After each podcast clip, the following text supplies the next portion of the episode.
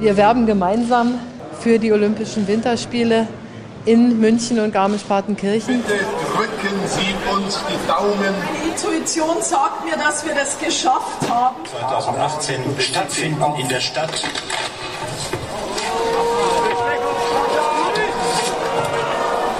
Pyeongchang.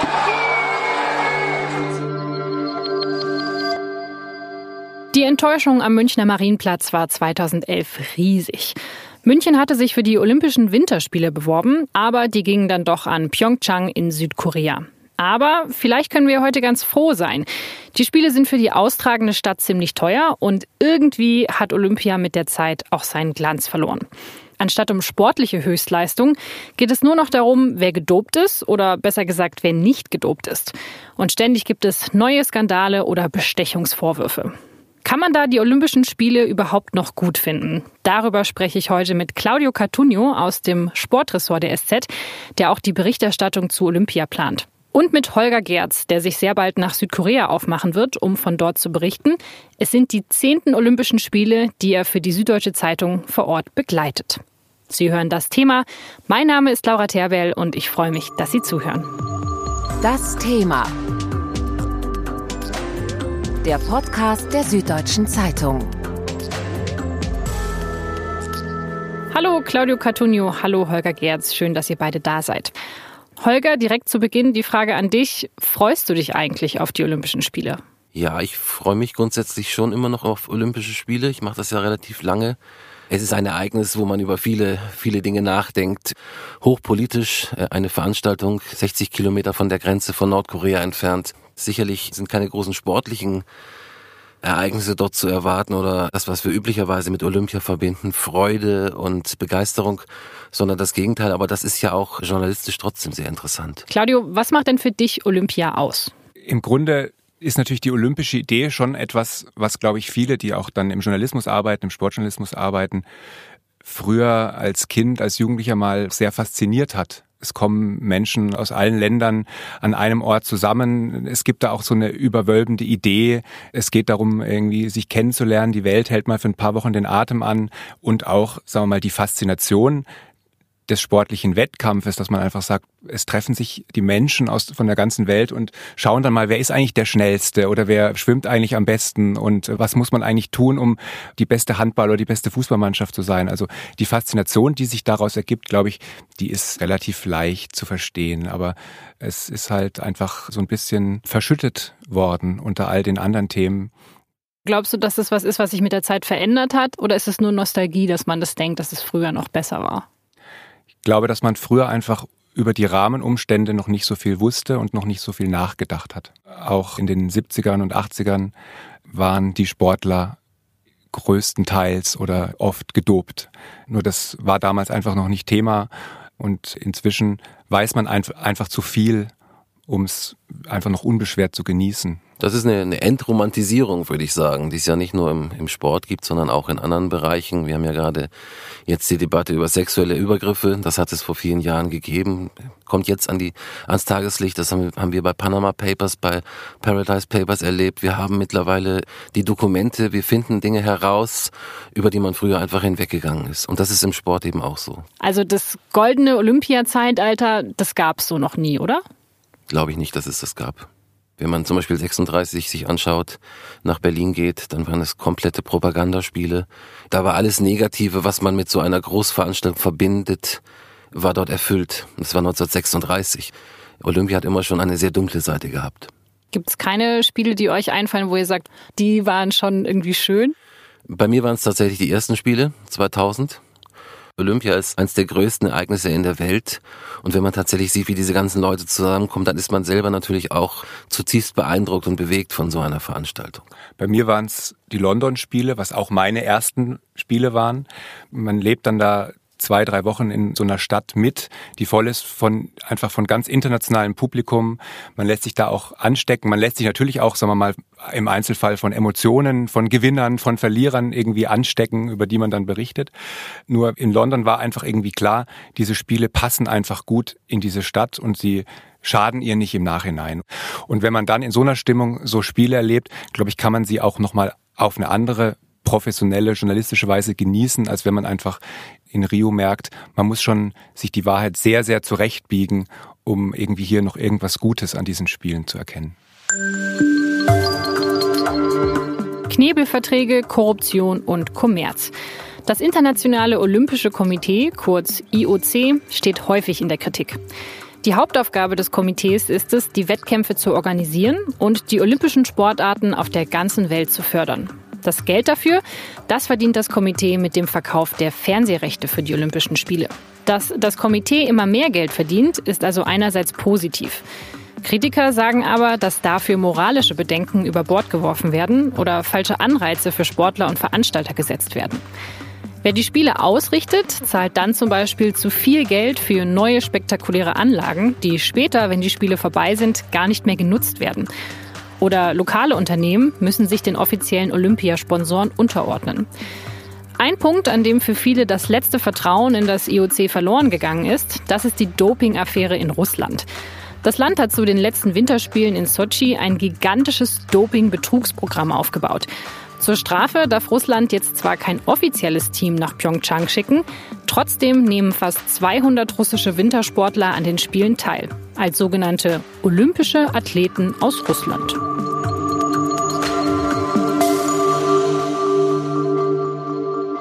Das russische Team ist bei den Olympischen Winterspielen jetzt nicht dabei, aber es gibt über 200 russische Athleten, die in Pyeongchang antreten. Wie geht es denn zusammen? Es funktioniert deshalb, weil sich das Internationale Olympische Komitee entschieden hat, den russischen Dopingskandal nicht als Ganzes zu sanktionieren.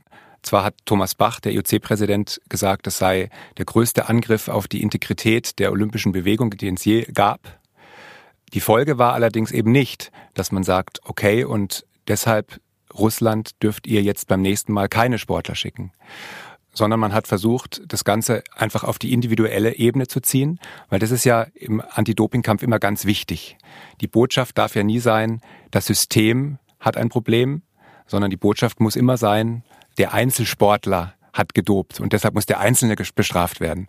Und dann hat man eben einfach ein relativ unlogisches Konstrukt sich erfunden, dass man gesagt hat, wir ermitteln jetzt gegen jeden Einzelnen, obwohl da mindestens Hunderte, eher Tausende Sportler profitiert haben von diesem Dopingsystem. Und das ist natürlich jetzt schon relativ kurios. Man sperrt das russische Olympische Komitee, man lädt Russen ein. Sie dürfen auch Russland auf ihre Trikots schreiben, nur halt olympische Athleten aus Russland. Es sind lauter Sonderbedingungen. Man kommt Russland im Grunde eigentlich in allem entgegen. Und am Ende der Spiele gibt's die Schlussfeier und wenn sie brav sind, dürfen sie dann schon wieder ihre Hymne spielen und ihre Fahne dabei haben. Und der Fall ist vergessen. Wir reden jetzt immer vom Staatsdoping, was da in Sochi passiert ist, was ja wirklich auch alle mittlerweile so sagen. Das IOC spricht vom Staatsdoping. Die einzigen, die es nicht zugeben, sind die Russen selber. Aber wie läuft denn so ein Staatsdoping oder so ein Dopen mit System? Wie kann man sich das vorstellen? Das Symbol für dieses Staatsdopingsystem in Sochi war ja das Loch in der Wand des Anti-Doping-Labors. Am Abend werden all die internationalen Experten in einen Bus gesetzt und in ihr Hotel am Stadtrand gefahren, dass auch keiner auf die Idee kommt, nochmal zurückzukommen, weil er vielleicht irgendwie was vergessen hat. Und dann tritt der Geheimdienst auf den Plan und diejenigen, die tagsüber nur so getan haben, als wären sie Dopingbekämpfer, sind eigentlich jetzt die Dopingunterstützer und schieben die Positivproben der russischen Medaillengewinner und der russischen Athleten durch das Loch auf eine geheime Seite des Labors. Und dort sitzen auch wieder Geheimdienstmitarbeiter, tauschen den Urin aus. Das ist wirklich ein wahnsinnig komplizierter Prozess, weil alles ganz genau stimmen muss. Bis aufs Milligramm muss genauso viel Urin eingefüllt werden. Die Dichte des Urins muss genauso sein wie die in der Probe. Es ist ja alles dokumentiert. Also das kriegt man wirklich nur hin mit einem ganz perfiden System, an dem der Sport, die Politik, das Ministerium, der Geheimdienst und alle beteiligt waren.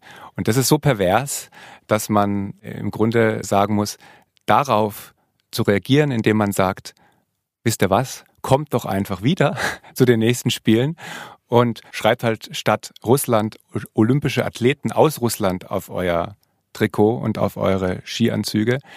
Das ist einfach ein solcher Wahnsinn. Ja, das ist doch eine Bankrotterklärung. Also wenn man sowas erstmal zulässt, wieso ist das keinem aufgefallen? Und wenn man es jetzt nachträglich rausfindet, macht man auch nichts dagegen? Also das ist doch furchtbar. Das ist eine Bankrotterklärung, sicher. Und weil die Leute mittlerweile mitbekommen, dass es ein unmenschliches Verhalten ist, gehen sie auf Distanz zu den Olympischen Spielen. Ein Gedanke noch dazu übrigens. Wir reden hier aus unserer Sicht, aus der westlichen Sicht. In Russland wird das vollkommen anders gesehen.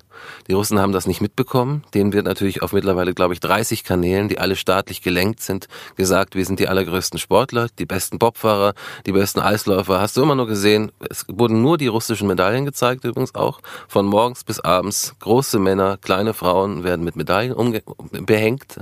Und die Russen sagen mittlerweile auch, der Westen will uns ja nur diesen sportlichen Erfolg kaputt machen. Und einen Punkt haben die Russen natürlich darin, dass man sagt, dadurch, dass sich jetzt alles so auf dieses russische Doping fokussiert, gerät natürlich auch aus dem Blick, dass in anderen Ländern in Amerika, in Deutschland natürlich auch nicht staatlich oder nicht mehr staatlich organisiert gedopt wird, aber dass natürlich gedopt wird. Dabei gibt es diese ganzen Vorkehrungen. Wir haben die Weltdopingagentur, wir haben auch das IOC. Also wieso kriegt dieses Dopingproblem denn eigentlich keiner in den Griff? Ich glaube, es hat eine technische Ebene und eine sportpolitische Ebene. Auf der technischen Ebene funktionieren sie nicht, weil man irgendwo ein Molekül ändern muss und schon schlägt der Test nicht an und dann ändert man halt, sobald es fünf Jahre später einen Test gibt, ändert man halt das nächste Molekül und dann geht es immer so weiter. Und dann gibt's aber die sportpolitische Ebene, dass man sagt, will man eigentlich, dass all die dopenden Athleten auffliegen? Oder würde damit nicht eigentlich längst die Geschäftsgrundlage des ganzen olympischen Betriebs in sich zusammenkrachen? Also was beim Zuschauer hängen bleibt, ist, okay, eigentlich dopt jeder und es gibt überhaupt niemanden, der gar nicht dopt. Also ich glaube, man kann schon mal sagen, dass ganz sicher nicht jeder dopt. Und das ist ja auch so das Traurige an dieser ganzen Entwicklung, dass eben die vielen Sportler, die natürlich auch versuchen, diese olympischen Werte und Fair Play und so, das zu leben und sich auch, sagen wir mal, in ihrem Alltag dem so unterzuordnen, dass die in, natürlich dann in einen Topf geworfen werden. Das ist für ganz viele einfach der Moment, wo sie ihr ganzes Leben drauf hingearbeitet und hingefiebert haben. Und dann gewinnen sie oder sie werden Vierter oder so. Und der erste Gedanke des Publikums ist inzwischen ganz oft, sind ja eh alle gedopt. Ne, also das ist natürlich schon so, dass da auch einfach wahnsinnig viel kaputt gegangen ist, was dann auch wieder dazu führt, dass der Reiz der Olympischen Spiele auch bei den Athleten wahnsinnig nachgelassen hat ist tatsächlich auch nicht nur beim Publikum so, sondern auch bei den Journalisten natürlich so, dass wir einfach sagen, wir sehen ein Ereignis, wir sehen einen Sieger und wir haben natürlich trotzdem Vorbehalte, den Sieger auch angemessen zu würdigen, weil wir natürlich damit rechnen müssen, wir müssen in ein paar Wochen oder ein paar Monaten das Demente hinterher schicken, der war gedopt. Mittlerweile bin ich grundsätzlich, stehe ich jedem jedem Gewinner skeptisch gegenüber und mache mir zweimal, dreimal Gedanken, was ich da jetzt an Ausschmückungen in einen Text reinarbeite, weil ich denke, am Ende ist es vielleicht doch wieder nur Betrug. Gibt es einen Fall, wo ihr sagt, dass die Person gedopt war, dass der Sportler gedopt war? Also das hat mich jetzt auch mitgenommen, weil ich da auch persönlich mitgefiebert habe. Bei mir gab es das nicht.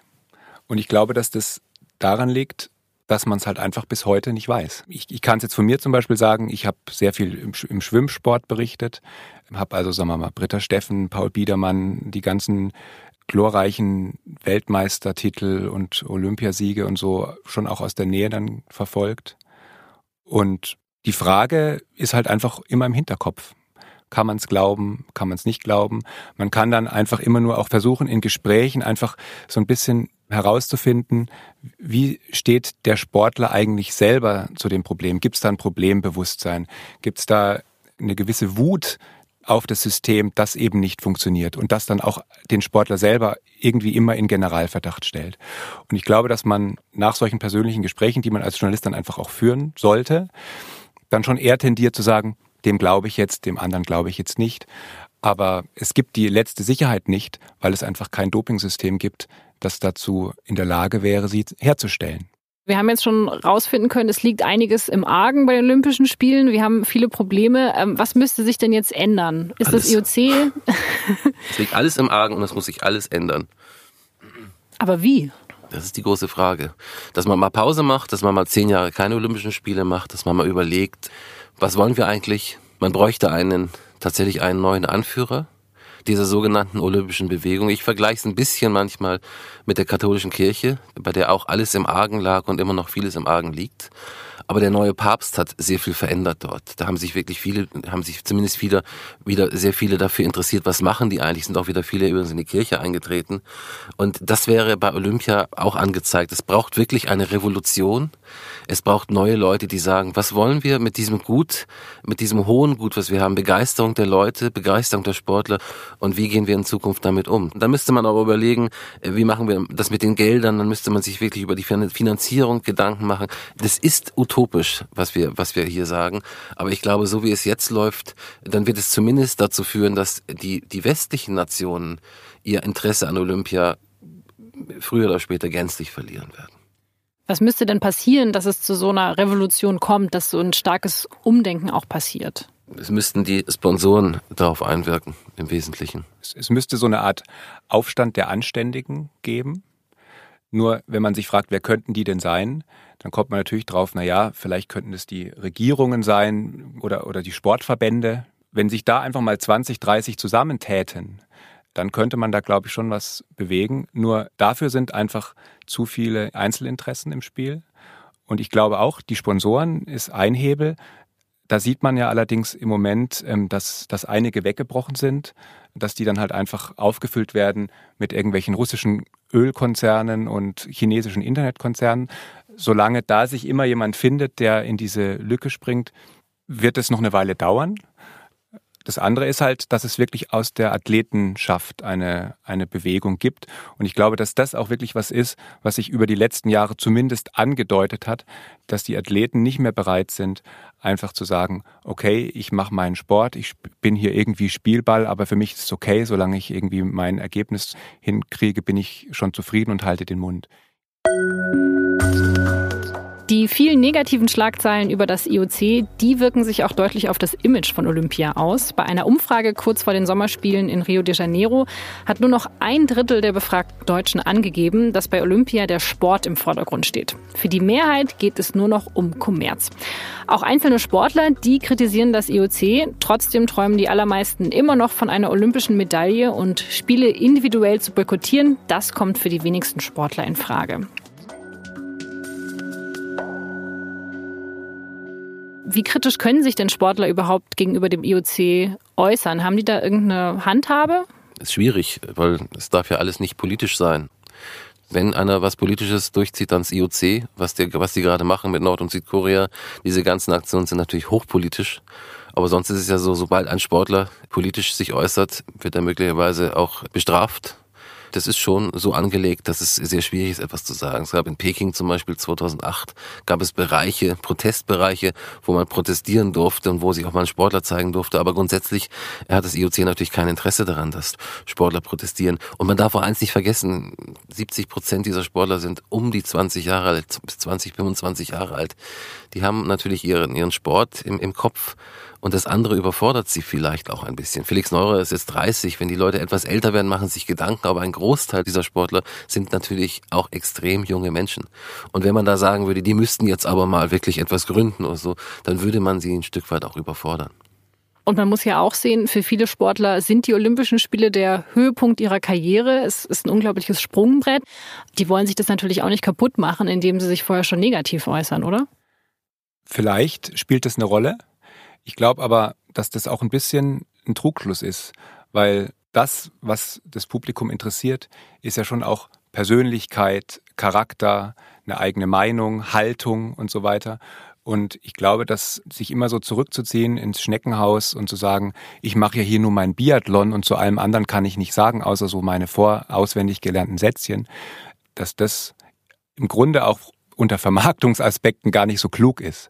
Also ich glaube, sich ein paar Gedanken zu machen über das Umfeld, in dem man eigentlich sich beruflich bewegt, würde sicher nicht schaden. Und ich, ich glaube, dass da ein bisschen mehr Mut auch zum Nachdenken nicht schaden würde. Wir stehen ja jetzt kurz vor der Eröffnungsfeier in Pyeongchang und vor zwei Monaten, da war unser Korrespondent Christoph Neidhardt schon mal dort und hat sich den Austragungsort angeschaut. Und was er bei den aktuellen Gastgebern beobachtet hat, das hat er für uns aufgeschrieben. Auf einem Hügel sind drei glitzernde Eishallen gebaut worden. Im Hang dahinter kräht ein Hahn. Hühner stachsen durch den Kohl. Zwei Welten, die sich kaum berühren. Im Stadtzentrum wird an diesem Tag die Schnellbahnlinie nach Seoul eingeweiht, das einzige nachhaltige Infrastrukturprojekt der Spiele. Ohne sie hätte Gangdong lange auf eine Netzanbindung gewartet. Bereits jetzt streiten die Provinz und Seoul aber um die Kosten nach den Spielen, etwa den Unterhalt der Wettkampfstätten. Für die Provinz sind die Spiele ein Projekt der Zentralregierung, also des urbanen Korea. Es soll zahlen. Aber die Regierung hat dafür kein Geld.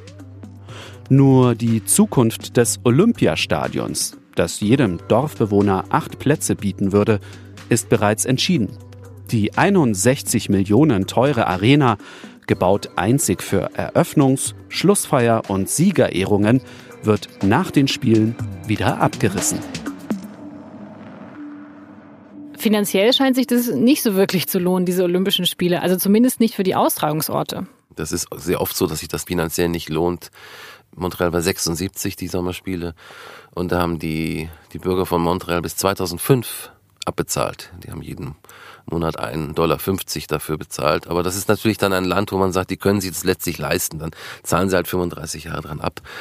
Aus finanziellen Gründen kann man da, kann man da in der Regel nicht viel erwarten. Außer es lohnt sich manchmal für diejenigen, die sich darum bewerben und die sagen, wir wollen das eigentlich ganz gerne hier bei uns haben. Und wir kennen zufällig auch den Bauunternehmer, der dann dieses Stadion bauen könnte. Und da könnten wir vielleicht irgendwie eine ganz clevere Übereinkunft herstellen. Und das ist ja sozusagen das, was auch in Rio zum Beispiel wirklich diese Stadt in manchen Bereichen auch einfach kaputt gemacht hat. Finanziell gelohnt hatte sich dann für die Baukonzerne und wahrscheinlich auch für die Funktionäre, so sie jetzt nicht bereits irgendwie wegen Korruption im Gefängnis sitzen. Ich, ich finde ja den Gedanken zu sagen, man kann sowas nicht nur in Innsbruck und in Garmisch so machen, sondern man muss das auch mal irgendwo in anderen Teilen der Welt machen, wo vielleicht die Infrastruktur noch nicht so gegeben ist. Diesen Gedanken finde ich ja gar nicht falsch. Aber dann zu sagen, wir gehen überall, ob es jetzt ein Entwicklungsland ist, ob es eine Skitradition gibt oder wie auch immer, gehen wir immer mit unseren Standards ran und die ziehen wir eiskalt durch, koste es, was es wolle. Das ist sicher auch ein Punkt, der am Ende das ganze Projekt beschädigt. Zumal man ja auch nach Innsbruck und Garmisch in die traditionellen Orte gar nicht mehr gehen kann. Da gibt es ja immer jedes Mal Bevölkerungsumfragen. Die Leute werden befragt, ob Olympia, ob die Bewerbung dann stattfinden soll. Und die Leute sagen regelmäßig nein. Gerade zuletzt auch in Innsbruck, in München, auch in Garmisch. Gibt es eine Stadt, von der ihr sagt, okay, da wird es wahrscheinlich jetzt nie stattfinden, aber das wäre echt mal cool, wenn es da wäre? Ich finde nach Wien, es müsste alles immer nach Wien gebracht werden. Ich finde alles, was man sich vorstellen kann, wäre cool in Wien, aber auf der anderen Seite würde man jeder Stadt die man mag, wünschen, dass sie nicht von Olympia heimgesucht wird. Natürlich gibt es nach wie vor dort Momente, die, die besonders sind. Aber für mich ist es tatsächlich so, und das ist auch stärker geworden, dass ich schwer trennen kann, das, das eine vom anderen. Ein Beispiel vielleicht jetzt noch äh, zu Korea auch zu gehen. Man sagt ja, es gibt jetzt diese Einigung zwischen Nord- und Südkorea. Es gibt zum Beispiel eine gemeinsame Frauen-Eishockey-Mannschaft aus Nord- und Südkorea. Das wird ja propagandistisch ausgeschlachtet, wie alles zusammenwächst. Tatsächlich ist es aber natürlich auch wieder vollkommen gegen den Athleten gerichtet. Man muss sich überlegen, da gibt es in Südkorea eine Frauenmannschaft, die vier Jahre trainiert worden ist, intensiv trainiert worden ist, damit die einigermaßen mithalten kann. Wenn man ein bisschen sich auskennt in koreanischem Teambuilding, dann weiß man, dass die wirklich alles miteinander machen, jeden Tag von morgens bis abends verbringen. Und dann heißt es einfach einen Monat davor, ihr kriegt jetzt noch zwölf Nordkoreanerinnen dazu. Die kommen jetzt die haben vielleicht auch nie so richtig gespielt, weil die wählt der Kim jetzt gerade aus und die kommen dann mit ihren Holzstöcken dazu und die müsst ihr irgendwie einbauen. Das ist auch schon wieder Zynismus, ja. Und dann kann man, wenn man sagt, das sieht bestimmt lustig aus, wenn die da miteinander irgendwie auf dem Eis rumstolpern, aber eigentlich ist es auch schon wieder traurig. Es sind jetzt ja diesmal deine zehnten Spiele. Bist du 2020 in Tokio wieder mit dabei? Oder vielleicht auch in Peking 2022? Nee, ich glaube, die Winterspiele, das war's dann jetzt. Und die Entwicklung der letzten Zeit die ist schon sehr negativ. Ich habe das Gefühl, dass es eigentlich immer nur noch schlimmer wird. Mittlerweile ist es ja auch so, diese Olympischen Spiele in Südkorea äh, finden statt vor dem Hintergrund eines möglicherweise bald äh, heraufbrechenden Atomkrieges. Ja, Man muss sich das mal überlegen. Wir haben im Jahr 2000 eine Situation gehabt, da hatten wir das Gefühl, eigentlich haben wir jetzt den Weltfrieden erreicht. Das war noch vor dem 11. September. 2002 waren dann die Winterspiele in, in Amerika. Unmittelbar nach dem 11. September, ich erinnere das noch, da lagen so die Scharfschützen auf der gegenüberliegenden Seite, die dampften so, konnte so die Art Atemwolken sehen. Und es ist seitdem eigentlich fast immer heftiger geworden. Rio war natürlich eine gnadenlos äh, perverse Veranstaltung vor dem Hintergrund, dass da Land vollkommen ausgenutzt worden ist. Und ich finde es, wie gesagt, interessant, das weiter zu betrachten, finde es mittlerweile aber auch durchaus ermüdend. Ich würde auch grundsätzlich sagen, dass ich jetzt nicht prognostizieren würde, dass es Olympische Spiele noch endlos lange geben wird. So, wir dürfen auch eine Sache nicht vergessen. Das Publikum orientiert sich auch ein Stück weit um. Es gibt jetzt die sogenannten E-Sport-Bewegungen, dass man sozusagen selber seine Avatare aufruft auf Computern, dass man da rumhackt und selber sich die Spiele entwirft. Es gibt eine unglaubliche Begeisterung für solche Veranstaltungen wie Darts. Wir suchen uns Bereiche, wo wir von diesen anstrengenden Doping-Diskussionen gar nicht berührt werden und wo wir sagen können, hier, da ist es in Ordnung, da können wir jemanden ganz toll finden, ohne das Gefühl haben zu müssen, wir werden wieder betrogen. Also in 20 Jahren schauen wir nicht mehr die Olympischen Spiele, sondern die internationalen Dart-Weltmeisterschaften. Ich kann mir das vorstellen, wenn du mit jüngeren Leuten redest, dann wirst du sehen, dass die sich für Olympia auch gar nicht mehr so interessieren. Das ist alles ein bisschen unsexy, was die da machen. Das sind so Biathlon, was ist das? Irgendwie Langlauf, Eisschnelllauf. Nein, die interessieren sich natürlich auch für Computergeschichten. Das ist übrigens auch eine Entwicklung, die das IOC nicht mitbekommen hat und wo sie auch abgehängt werden von den Zeitläufen, glaube ich. Claudio, siehst du das auch so? Ich glaube, dass der Verfall der Sommerspiele wahrscheinlich noch ein bisschen aufgehalten werden kann, einfach dadurch, dass sich jetzt nochmal zwei wirklich respektable Städte darum beworben haben, nämlich Paris und Los Angeles.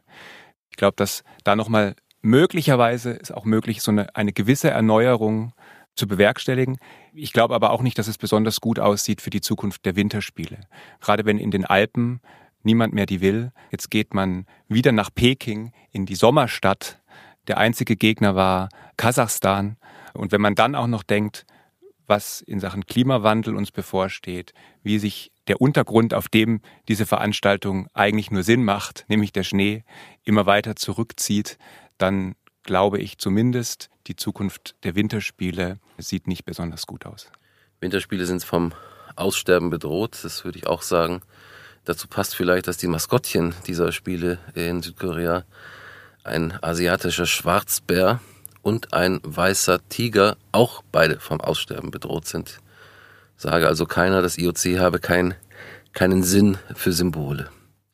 Genießen wir also die Olympischen Winterspiele, solange wir sie noch haben. Ich bedanke mich ganz herzlich für das Gespräch bei Claudio Cartunio. Sehr gerne. Und bei Holger Gerz. Dankeschön.